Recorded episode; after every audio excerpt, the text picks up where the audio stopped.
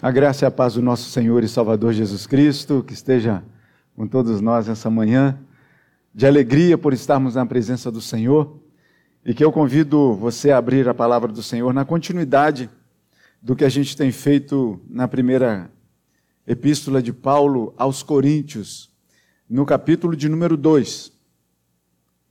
E aí você pode estar pensando aí que já está meio assim, mas já não pregamos esse texto, já passamos por ele, voltamos nele. E o, o, reverendo Gabriel ele fez um apanhado mais geral no capítulo 2, avançando, né? Mas na, no domingo passado, o reverendo Vladimir pregou no versículos, nos versículos 30 e 31, quando ele falou da sabedoria de Deus, da justiça, da santificação, da redenção. E a gente, então, nessa continuidade, nessa esteira, a gente é, vai tomar o primeiro versículo, somente o primeiro versículo do capítulo 2. E que diz assim: você pode, pode ler comigo? Leiamos. Eu, irmãos, quando fui ter convosco, anunciando-vos o Evangelho de Deus, não o fiz com ostentação de linguagem ou de sabedoria. Louvado seja o nome do Senhor. É, o contexto da carta de Paulo aos Coríntios, a gente já vem falando muito sobre ele, da confusão que era naquela cidade, ou seja, essa, essa introdução vai valer para a carta de Coríntios inteira. Mas hoje eu gostaria de usar um texto com você é, para poder servir de introdução para o que nós vamos falar hoje, que é tempo no meio da falta de tempo. Tempo no meio da falta de tempo. E aí eu gostaria de, de que você abrisse a palavra do Senhor em Eclesiastes, capítulo 3, texto muito conhecido que justamente fala de tempo, e, e que eu confesso aos irmãos que da primeira vez que eu li, eu achei estranho, por assim dizer. E aí eu vou explicar para você o porquê. Porque o texto de Eclesiastes capítulo 3, ele começa dizendo assim: tudo tem seu tempo determinado e há tempo para tudo debaixo do céu. Há tempo de nascer e tempo de morrer. Tempo de plantar e tempo de arrancar o que se plantou. Tempo de matar e tempo de curar. Tempo de derribar e tempo de edificar. Tempo de chorar e tempo de rir, tempo de prantear e tempo de saltar de alegria, tempo de espalhar pedras e tempo de ajuntar pedras, tempo de abraçar e tempo de afastar-se de abraçar, tempo de buscar e tempo de perder, tempo de guardar e tempo de deitar fora, tempo de rasgar e tempo de coser, tempo de estar calado e tempo de falar, tempo de amar e tempo de aborrecer, tempo de guerra e tempo de paz. São tempos que são colocados aí de formas variadas. Alguns eu confesso para você que eu achei meio estranho. Quando eu li, por exemplo, né, que há tempo de abraçar e tempo de afastar-se de abraçar, o finalzinho do versículo 5, eu falei, mas espera aí. Se a gente tem a palavra de Deus que nos manda viver em comunhão o tempo todo. Para mim, não haveria tempo de afastar-se de abraçar. Para mim, alguns tempos aqui eram meio confusos. Porque quando a gente lê tempo de paz, tempo de plantar, por exemplo, tempo de plantar e tempo de arrancar o que se plantou, é questão lógica. Aí tudo bem.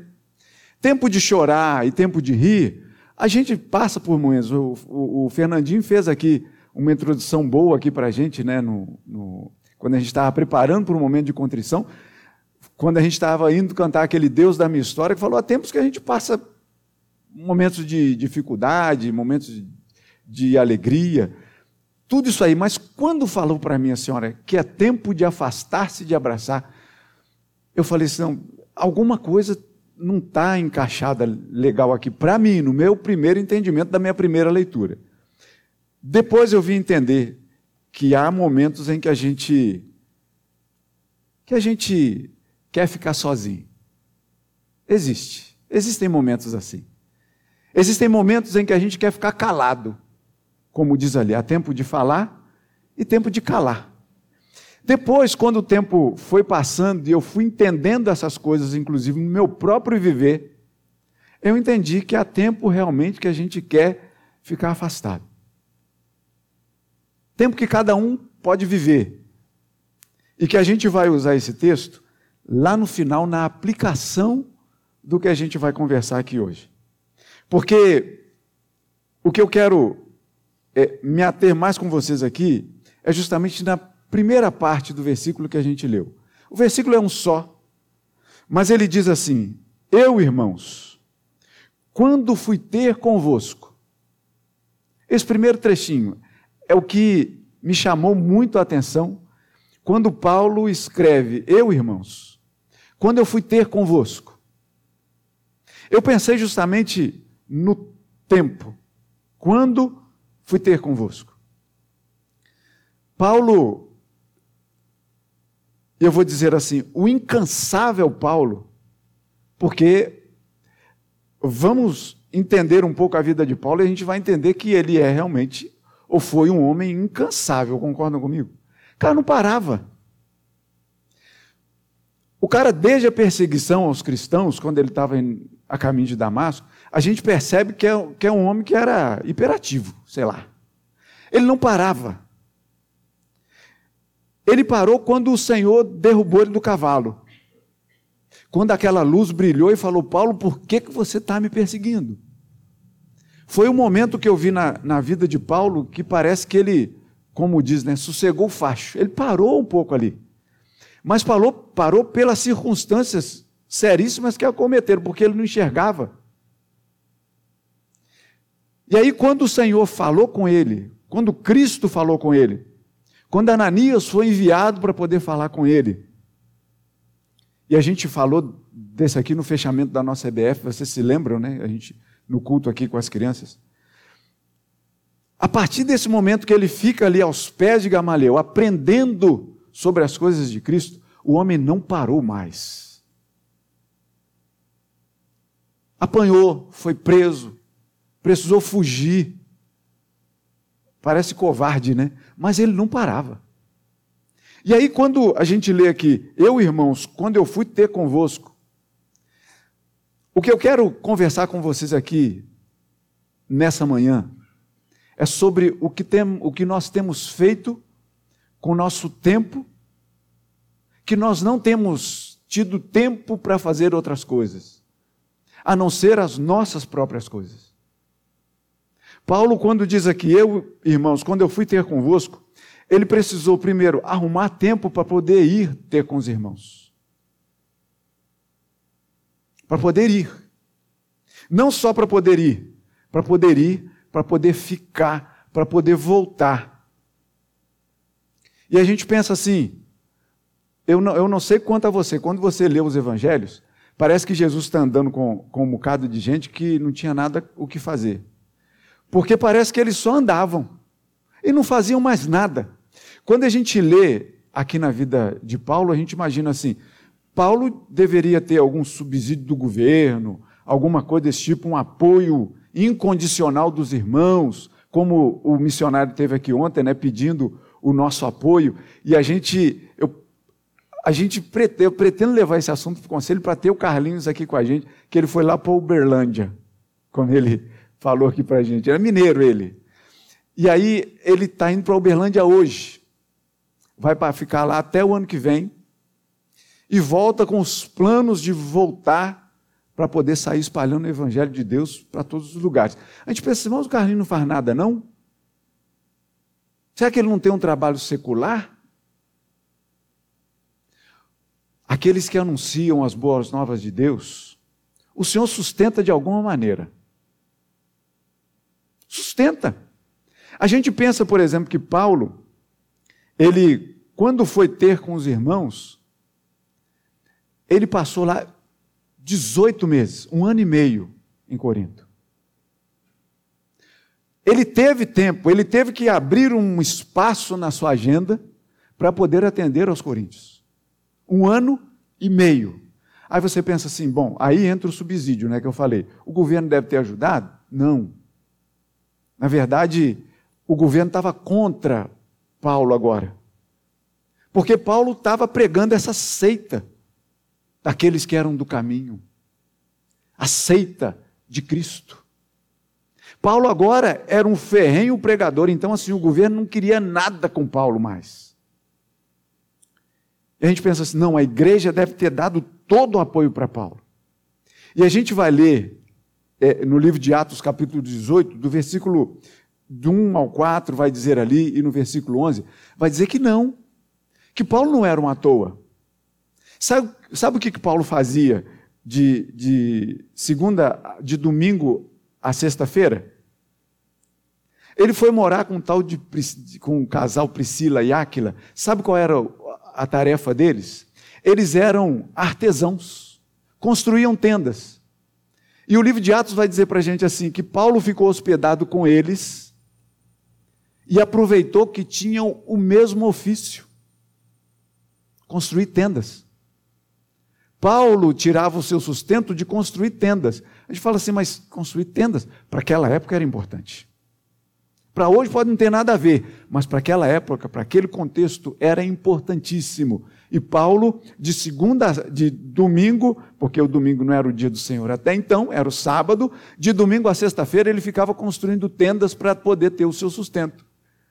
Aí você pensa assim, e o que, que ele fazia do sábado? Ah, sábado era o dia do descanso. Ele não devia fazer nada, devia ficar lá debruçado lá na rede dele, balançando lá o sabor dos ventos desérticos lá daquele lugar.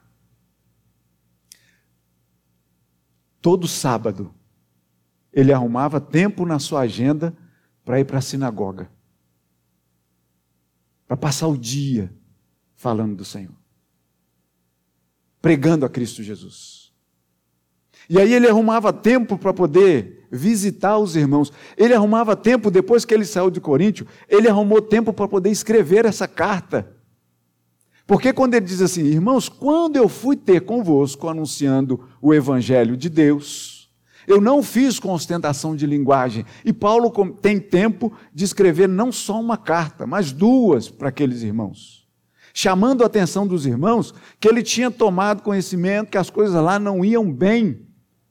E ele então tem tempo de sentar e escrever, naquele tempo que não tinha lá um teclado rapidinho que você podia acessar a internet copiar e colar. Ele escreveu. Ele arrumou tempo para isso. Mas não só para isso. Ele ia falando do quê? Ele testemunhava o quê? Anunciando-vos o testemunho, a martiria, o martírio de Deus. Para poder escrever sobre tudo isso, para poder falar sobre tudo isso, Paulo precisava estudar. Ele sentava para poder estudar a palavra. Ele era conhecedor da palavra. Ele arrumava tempo na sua agenda. E o que, é que eu quero dizer para a gente arrumar tempo aqui hoje, meus irmãos? É porque, pensa comigo aí, se no meio da sua agenda você tem, por exemplo, tempo para pegar o telefone e dar uma ligada para o irmão que você está lembrando que ele comentou com você ou que você ficou sabendo que ele está passando por uma dificuldade, só precisa de uma ligação sua. Tempo no meio da falta de tempo. A gente não tem mais. A gente manda três joinhas lá no WhatsApp e está legal. Manda um coração partido, choroso, e está tudo resolvido? Não. Ele precisa ouvir sua voz. E eu estou dizendo isso, no mínimo, ele precisa ouvir sua voz. Mas às vezes ele precisa sentir o seu cheiro, meu irmão, minha irmã. Você precisa estar lá. Você precisa estar lá. O livro de Atos vai dizer como viviam os convertidos. Partiam pão de casa em casa. Em todos havia temor e tremor diante de Deus. Ninguém considerava para si mesmo as suas próprias coisas, mas repartia. Mas hoje a gente tomou posse do nosso tempo e a gente não quer dividir o nosso tempo com ninguém mais. É nosso. Eu administro. Eu não quero dividir meu tempo com ninguém. Está errado. Paulo tinha tempo para sair do, da sua zona de conforto e passar 18 meses num lugar que não era o dele. Que não era o conforto da sua casa, com o ar condicionado ligado, descansando depois de um dia intenso de trabalho. Paulo ia até os irmãos. Paulo ouvia os irmãos.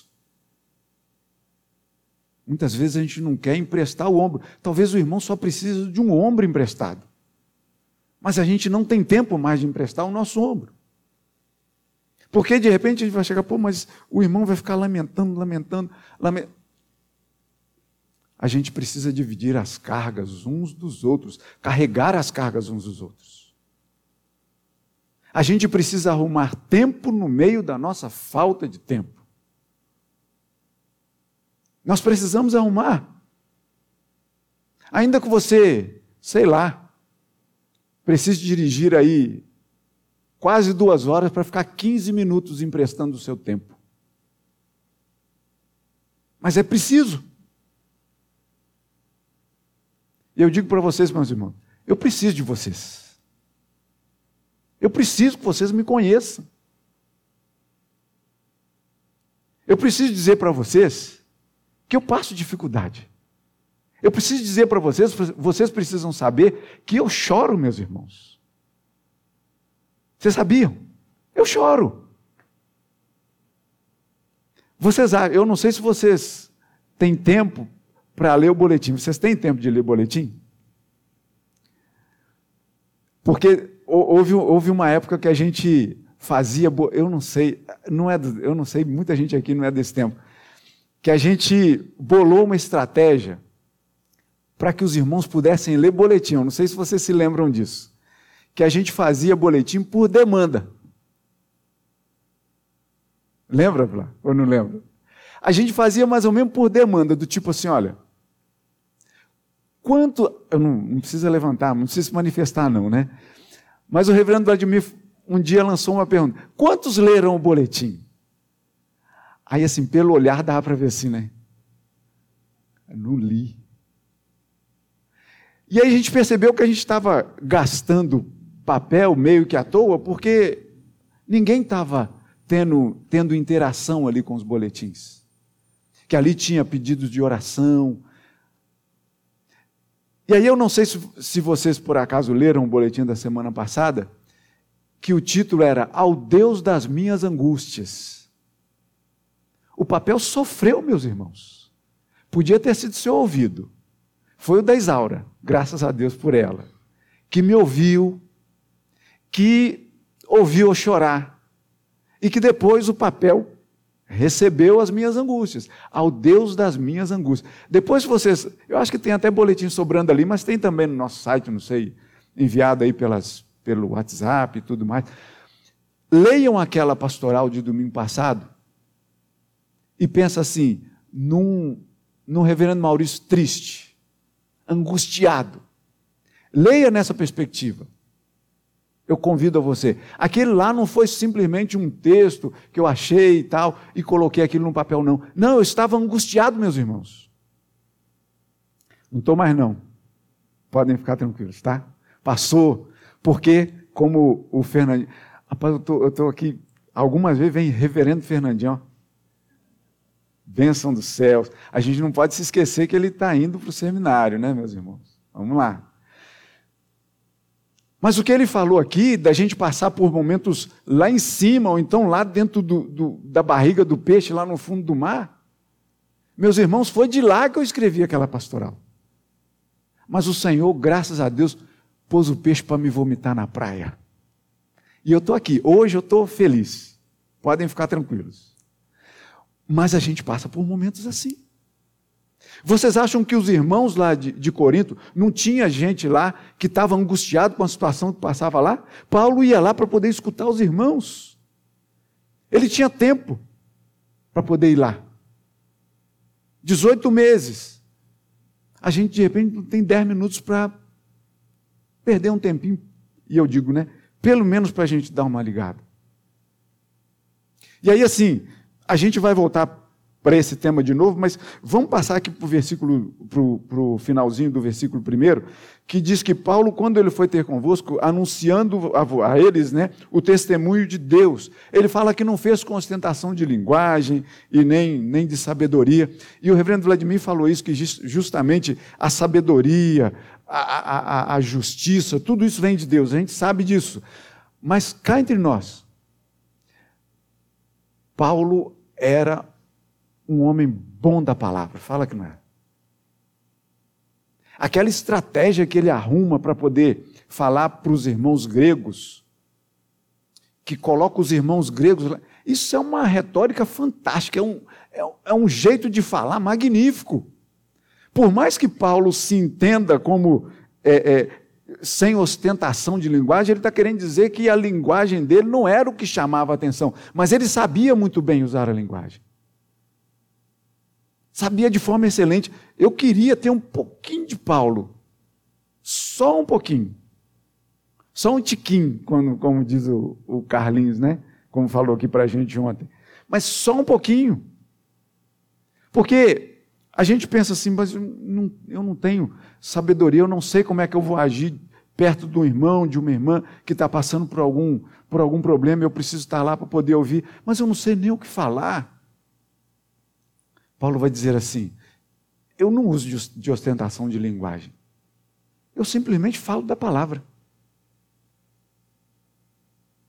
Tenha a palavra dentro da sua cabeça, dentro da sua mente, dentro do seu coração, para que você possa usar porções da palavra para poder animar, para poder consolar, para poder exortar. Tenha isso, você precisa de ter tempo para estudar a palavra. Você precisa arrumar tempo no meio da falta de tempo para poder parar um pouco, abrir a palavra do Senhor e ler.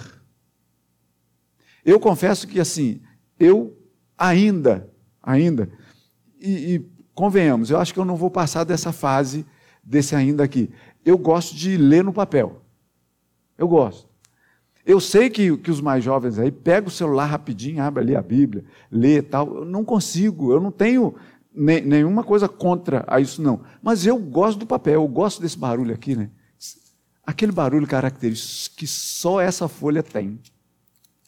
Você não encontra esse barulho aqui em outro. Você pega um livro, você passa.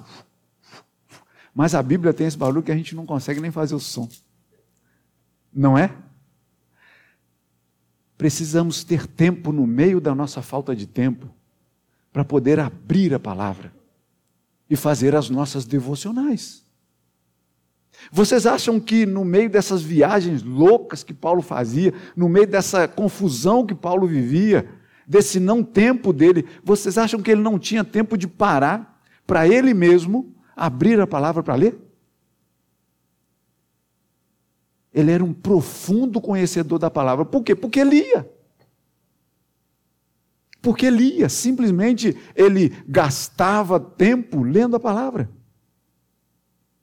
Ele era conhecedor. E aí você fala assim: Poxa, mas eu leio, leio, não entendo nada. Tiago vai dizer para você o seguinte: olha só, se você precisa de sabedoria, peça a Deus que Ele dá de graça para você. De graça. Não precisa nem pedir muito, Ele te dá de graça.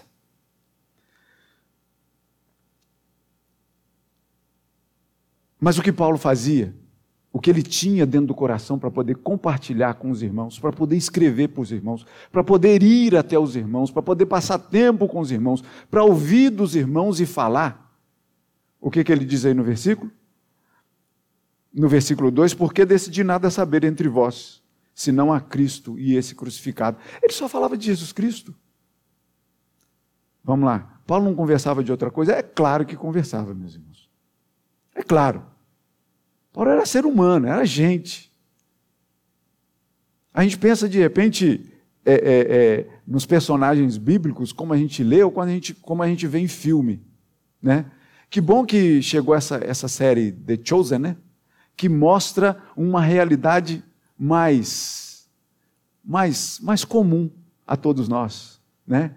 Que de repente as pessoas não falavam na segunda pessoa do, do singular ou do plural, tu, vós, né? Mas chamam a pessoa de você, é, conversam, como a gente conversa. Porque tem aquela coisa das pessoas que, que, são, que são mestres em, em acreditar de tudo na internet, que se vem alguma coisa para a pessoa, num, numa, numa forma de mensagem, escrito na segunda pessoa do singular ou do plural, eles acreditam que é bíblico. Tu, pois, vós, é bíblico. Mas a gente sabe que não. Mas Paulo, ele conversava com as pessoas. Ele tinha tempo, ele arrumava tempo, a gente não sabe como, no meio do tempo dele. Porque ele não tinha falta de tempo, ele não reclamava de falta de tempo. Ele fazia o tempo dele para poder ir ter com os irmãos. E aí você pode pensar assim, mas eu não tenho tempo para nada mais. O trabalho está me consumindo, a família está me consumindo. A gente está tentando fazer alguma coisa assim, criança está correndo para lá, para cá, eu tenho que ajudar, e, e o, o, patrão está pedindo, é prazo para. Eu tenho prova para poder elaborar, prova para poder corrigir, lançar nota no sistema. Eu sei, meus irmãos, eu sei. Equalize o seu tempo. No meio desse tempo, coloque a palavra de Deus para ser lida. Paulo conversava com Deus, ele não só lia, ele conversava com Deus em oração. Ele ouvia de Deus, ele arrumava tempo e nós precisamos arrumar tempo, meus irmãos. Eu digo para vocês que o, o que parece ser o contrário. Parece que nos tempos antigos parecia que a hora de 24 horas era maior do que a, os, as 24 horas de hoje. É verdade? Não, as de hoje são maiores são maiores. Porque naquela época você precisava ir para uma biblioteca pesquisar. Hoje você pesquisa na palma da mão. Você não ganha tempo com isso? Hoje você leva uma hora e meia para poder andar 10 quilômetros? Naquela época você ia a pé. Você fazia isso em uma hora e meia? Não fazia. Fazia? Não dava. Não dá tempo. Um cavalo até que te ajudaria, né? Mas você não fazia. A gente fala assim, não, mas sair daqui para o centro da cidade, eu procuro não sair da ilha, da ilha do Guarani, confesso. Porque é um caos ir para o centro da cidade. Imagina você que mora no Meia. O portal, o famoso portal do Meia, né? Fecha lá em determinado momento do dia. Meus irmãos, o fato é que a gente pode reclamar de tudo, mas a gente tem tempo, meus irmãos. Pensa aí na sua vida se você realmente não tem tempo para nada. A gente tem tempo, a gente só não está organizando ele bem. Paulo organizava o tempo bem. Ele tinha tempo para poder conviver com os irmãos. Mas ele não se amparava só nele. Ele fazia isso porque ele olhava para Cristo. E Cristo fazia isso. Olha quando a gente a gente vê em Marcos capítulo 5, por exemplo, quando Jairo chegou e falou assim: Senhor, minha filha está quase morrendo, vai lá me ajudar. E Jesus, a palavra diz: Jesus vai com ele. E aí, no meio do caminho, uma mulher que sofria de uma hemorragia há muito tempo toca nas vestes de Jesus, dizendo assim: se eu só tocar, eu vou ficar curada. Resolveu o seu problema. Não, Jesus para para poder falar com a mulher. Jesus tinha um tempo todo organizado. E aí a gente, eu falei que eu ia trazer o texto de Eclesiastes para a gente fazer a nossa aplicação, não falei? Há tempo para tudo debaixo desse céu. Tempo de abraçar e tempo de afastar-se de abraçar. Eu sei que a gente tem que ter nosso tempo o nosso tempo, eu sei disso. Mas o fato é, o que a gente vai fazer da nossa regra? Eu sei que tem tempo de abraçar e tempo de afastar-se de abraçar. Mas quando eu estou falando de igreja cristã, eu estou falando mais de abraço do que de afastar-se de abraçar. Convenhamos. Percebe? A gente precisa ter tempo de abraçar. Ainda que a gente passe alguns momentos de exceção, de afastar-se de abraçar. Percebem? O nosso tempo precisa ser o. O meu tempo precisa ser o seu. O seu tempo precisa ser o meu. A gente, na matemática, eu não sei mais como é que é isso, mas tem lá é, interseção. Quem é da matemática? É isso mesmo, aquele quando o conjunto fica assim em comum um com o outro? Quem é da matemática? Cadê o presbítero Sérgio para me ajudar nessas horas? Mas não tem aquele conjunto que é um conjunto, que o outro é interseção, é isso? Aquele pedacinho que se junta. A gente precisa ter tempo de intercessão um com o outro. Intercessão até é uma boa palavra, né? Interceder uns pelos outros, inclusive junto com o outro. Não só à distância. Não é orar lembrando dos irmãos. Ore lembrando dos irmãos, isso é lícito, isso é bom, a gente orar uns pelos outros. Mas como que eu vou carregar a carga do meu irmão? Quando a palavra diz, levai as cargas uns dos outros, como vou carregar sua carga se eu nem sei que carga você carrega? Se nem o seu tamanho. Como é que eu vou dividir com você se eu não estiver com você? A gente precisa de tempo, de tempo. E aí você toma o último exemplo aqui para a gente ir para a ceia. Você se lembra quando Jesus, ele, é famoso esse texto, quando ele multiplica pães e peixes para uma multidão? Sabe como é que Jesus foi parar naquele lugar? Eu vou ler aqui para vocês. Eu vou ler o que aconteceu antes dessa multiplicação de pães e de peixes. Marcos, capítulo 6, versículo 30. Vai dizer para a gente assim: voltaram os apóstolos à presença de Jesus e, lhes, e lhe relataram tudo quanto haviam feito e ensinado. Os apóstolos estavam cheios de ideias, porque os apóstolos foram mandados para poder falar com as pessoas, para poder estar com as pessoas, para poder conviver com as pessoas. E eles voltaram maravilhados, dizendo: Senhor, aconteceu isso, aconteceu um monte de coisa o que eles haviam feito e ensinado. E, eles, e Jesus disse para eles: Vamos repousar um pouco à parte, num lugar deserto? E olha o que o texto diz, explicando: porque eles não tinham tempo nem para comer, visto serem numerosos os que iam e vinham. Jesus, olha só, Jesus. Ele diz assim: Meus irmãos, é hora de afastar-se, de abraçar um pouco. A gente que não está tendo nem tempo para comer, nem para repousar. Vamos fazer o seguinte: vamos destacar um pouco, vamos tirar um momento sabático, vamos fazer uma viagem, descansar a cabeça um bocado. Então eles entraram no barco, foram sós num barco para um lugar solitário.